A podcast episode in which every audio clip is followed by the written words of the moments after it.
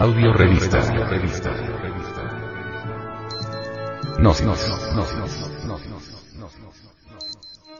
Edición 214 marzo del 2012.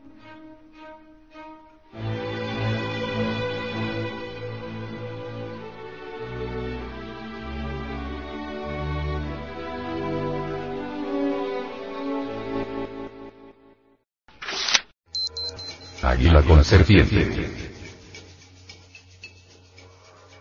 Escultura de alto. Un metro con 51 centímetro. Cerro de la Pelota.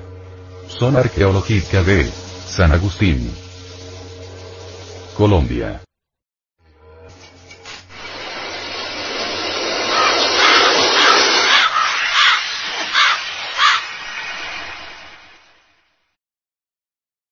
En las doctrinas religiosas de los gnósticos es donde puede verse mejor el verdadero significado del águila y de la serpiente. Y de todos esos símbolos de los poderes llamados ahora del mal. Jesús, el gran Kabir, jamás hubiera aconsejado a sus discípulos que se mostrasen tan sabios como la serpiente si ésta hubiera sido un símbolo del demonio ni tampoco los ófitas, los sabios gnósticos egipcios de la fraternidad de la serpiente, hubieran reverenciado a una serpiente viva en sus ceremonias como emblema de la sabiduría, la divina Sofía. La serpiente en Indoamérica aparece infaliblemente en situaciones insólitas que trastornan completamente su determinismo orgánico. La cola, reemplazada por una segunda cabeza en actitudes extraordinarias, que al levantarse por encima del lodo de la tierra sirve de base para el desarrollo ígneo. Continuamente, el cuerpo de la serpiente en las culturas de Anahuac, por ejemplo, se encuentra modificado por una acción inusitada que imprime un cambio radical a su naturaleza original. Ora sea la doble cabeza que recuerda con entera claridad a la figura en círculo, en aquel trance gnóstico de devorar su propia cola, que es una síntesis extraordinaria del mensaje maravilloso del señor Quetzalcoatl. Ora la posición vertical que ilustra la idea maya o náhuatl de la serpiente divina devorándose al alma y al espíritu del hombre o, en fin, las llamas sexuales consumiendo al ego animal, aniquilándolo, reduciéndolo a cenizas. La serpiente de los grandes misterios es el aspecto femenino de Logos, Dios, Madre, la esposa de Shiva, Isis, Adonía, Tonantzin, Rea, María, o mejor dijéramos, Ramio, Cibeles, Ops, Der, Flora, Paula, Yo, Aka, la gran madre en sánscrito, la diosa de los La, Lares o espíritus de aquí abajo, la angustiada madre de Huitzilopochtli, la acodiosa blanca en turco, la Minerva calcídica de los misterios iniciáticos, la Bolsud del templo lunar de Chichen Itza, Yucatán, etcétera, etcétera, etcétera. La serpiente ha sido relacionada con el dios de la sabiduría desde los antiguos tiempos. La serpiente es el símbolo sagrado de Tototaut, y de todos los dioses santos como Hermes, Serapis, Jesús, Quetzalcoatl, Buda, Tlaloc, Dante, Zoroastro, Bochica, etcétera, etcétera, etcétera. Cualquier adepto de la fraternidad universal y blanca puede ser figurado debidamente por la gran serpiente que ocupa un lugar tan notorio entre los símbolos de los dioses, en las piedras negras que registran las construcciones babilónicas. Esculapio, Plutón, Esmun y Neet, son todas las deidades con los atributos de la serpiente. Todos son sanadores, dadores de la salud espiritual y física y de la iluminación, dice Duois. Entre los aztecas, la serpiente devorada por el águila se convierte, de hecho y por derecho propio, en serpiente emplumada. Ometecutli, el señor el águila, y Omecihuatl, la señora la serpiente, se encuentran plenamente manifestados en la serpiente emplumada. Mucho se ha hablado en el oriente esotérico sobre el kundalini, que es el poder serpentino anular que se desarrolla maravillosamente por la médula espinal en el cuerpo de todo tantrico blanco. Empero nadie podría gozar de los poderes de la serpiente luminosa sin haber sido devorado antes por la misma. Despertar la kundalini no es todo. No solamente necesitamos despertar la serpiente, es necesario ser tragados por la serpiente, nos dice el venerable maestro. Samael Aumeor. La divina madre Kundalini necesita devorarse los cuerpos existenciales del ser, astral, mental, causal, búdico y átmico, pero para que ella pueda hacer eso, todos estos cuerpos celestiales deben haber sido transformados en oro puro, porque ella no traga nada inmundo. Jamás podría uno ser devorado por la serpiente si previamente no ha disuelto el ego animal, el pecado. Quien disuelve el ego, es tragado por la serpiente. Aquel que es tragado por la serpiente, se convierte en serpiente. En Indoamérica, el águila representa al espíritu y la serpiente al fuego. Cuando el águila, se traga a la serpiente entonces nos convertimos en serpientes emplumadas, en un quetzalcoatl, y la obra queda realizada. La estela agustiniana del águila y la serpiente representan a los creadores sexuales del universo. El ave representa al espíritu universal de vida. La serpiente representa al fuego sexual del tercer logos, el sacratísimo Espíritu Santo.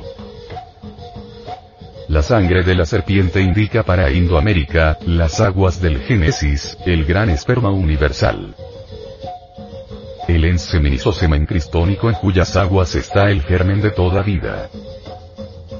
Estas aguas son la sangre de la tierra según la filosofía de los maya, aztecas, incas, agustinianos, tiahuanacos, etc. etc. Las diversas formas y modalidades de la materia, no existirían sin el fuego. Los múltiples y variados fenómenos del mundo son la resultante de los infinitos procesos del fuego. Las leyes que rigen el movimiento de la materia no podrían existir sin el fuego. El fuego es lo divinal, la vida libre en su movimiento, aquello que aun cuando lo llamemos con miles de nombres, está más allá de todo nombre. El fuego es Brahma, Alá, Teos, etc. Todos los mundos del espacio infinito, son únicamente las granulaciones del fuego. Todas las religiones rinden culto al fuego, todas en una u otra forma rinden culto al fuego sagrado. Los místicos aspiran al advenimiento del fuego, quieren el fuego del Espíritu Santo. Los grandes iluminados saben que el fuego sagrado es espíritu. El adorable Dios Christus, Cristo, deviene de arcaicos cultos al fuego.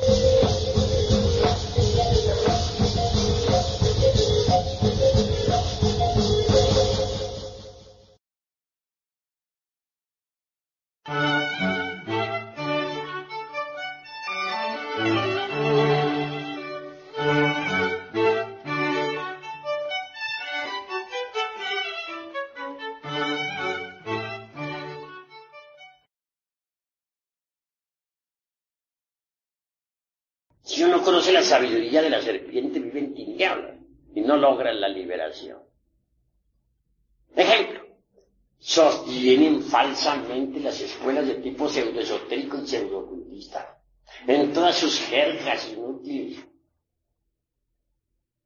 Que cuando el, el kundalini puede despertar en cualquier momento, que a través de la meditación o con las prácticas del pranayama o por imposición de manos del gurú, etc. Pues cosa falsa, pero falsísima. El Kundalini no despierta de esa manera. ¿Quiénes hablan así? Los que no han estudiado los tantras tibetanos es que no han investigado jamás los tesoros de Anáhuac. Es bueno saber que en los códices que nos han quedado, aquellos que lograron salvarse pues, del vandalismo ese, gachupines, entre líneas está escondida la sabiduría de la serpiente. En cuenta que la gran Tenochtitlan fue serpentina. pues nosotros los mexicanos tenemos una tradición serpentina. Esa es la cruda realidad de los hechos. Hay quienes dicen que en la India hay tesoros extraordinarios, no lo negamos, pero en la India secreta. Sin embargo, aquí en México se habla más claro. En Yucatán, por ejemplo, encontré en un templo una gran serpiente de piedra, la actitud de tragarse a un hombre que lo tenía pues entre sus fauces. Si leen ustedes cuidadosamente el chalambalán de Chumayel, podrán evidenciar por sí mismos la, cruda realidad que necesitamos ser tragados por la serpiente. Así pues, no bastaría despertar el kundalini. Hay necesidad de ser tragados por la serpiente. Si es que queremos gozar de los poderes de la serpiente. Y no es con simple imposición de manos o con pranayama como va a despertar la culebra. No, señores. Despierta con los principios tántricos del Tíbet. Con las enseñanzas secretas de Anahuac. Con el esoterismo crístico de la Pistisofía. Con el gran secreto de los misterios de Leusis. Con el artificio de los alquimistas medievales la clave es muy sencilla. Colección del Lingan Johnny. Sin eyaculación jamás. De Lens Durante toda la vida. Es obvio que si no se llega jamás al orgasmo, ese fisiológico, señalado por la medicina, al espasmo, y así se dice en el varón. En otro sentido, si se evita derramar el vaso de Hermes Trismegisto, ese esperma sagrado, esas secreciones sexuales, se transmutan en energía. Y esa energía es el mercurio de los sabios. En los patios empedrados de los antiguos habitantes de la gran Tenochtitlan, hombres y mujeres permanecían durante meses enteros amándose y trabajando en la forja de los cíclopes para despertar la serpiente ígnea de nuestros mágicos poderes. Pero, repito, no bastaría levantar la serpiente ígnea por el canal medular espinal, como piensan muchos yoguines. Quien quiera gozar de los poderes de la culebra, la serpiente, tendrá que ser tragado por la serpiente. Pero la serpiente no come inmundicia no traga nada inmundo.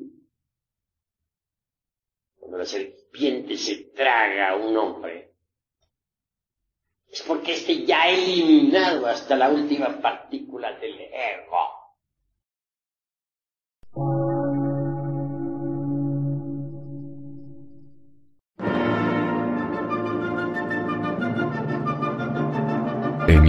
Gnóstica, transmundial por una nueva civilización y una nueva cultura, sobre la faz de la Tierra.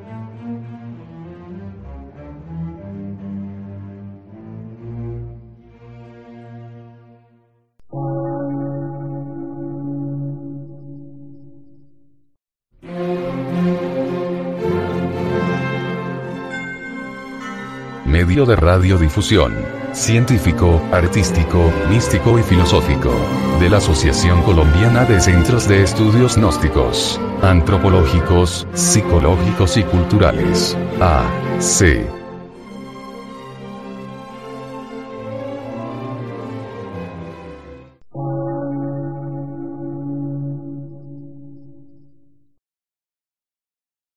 Lectura en movimiento. Difusión sin fronteras.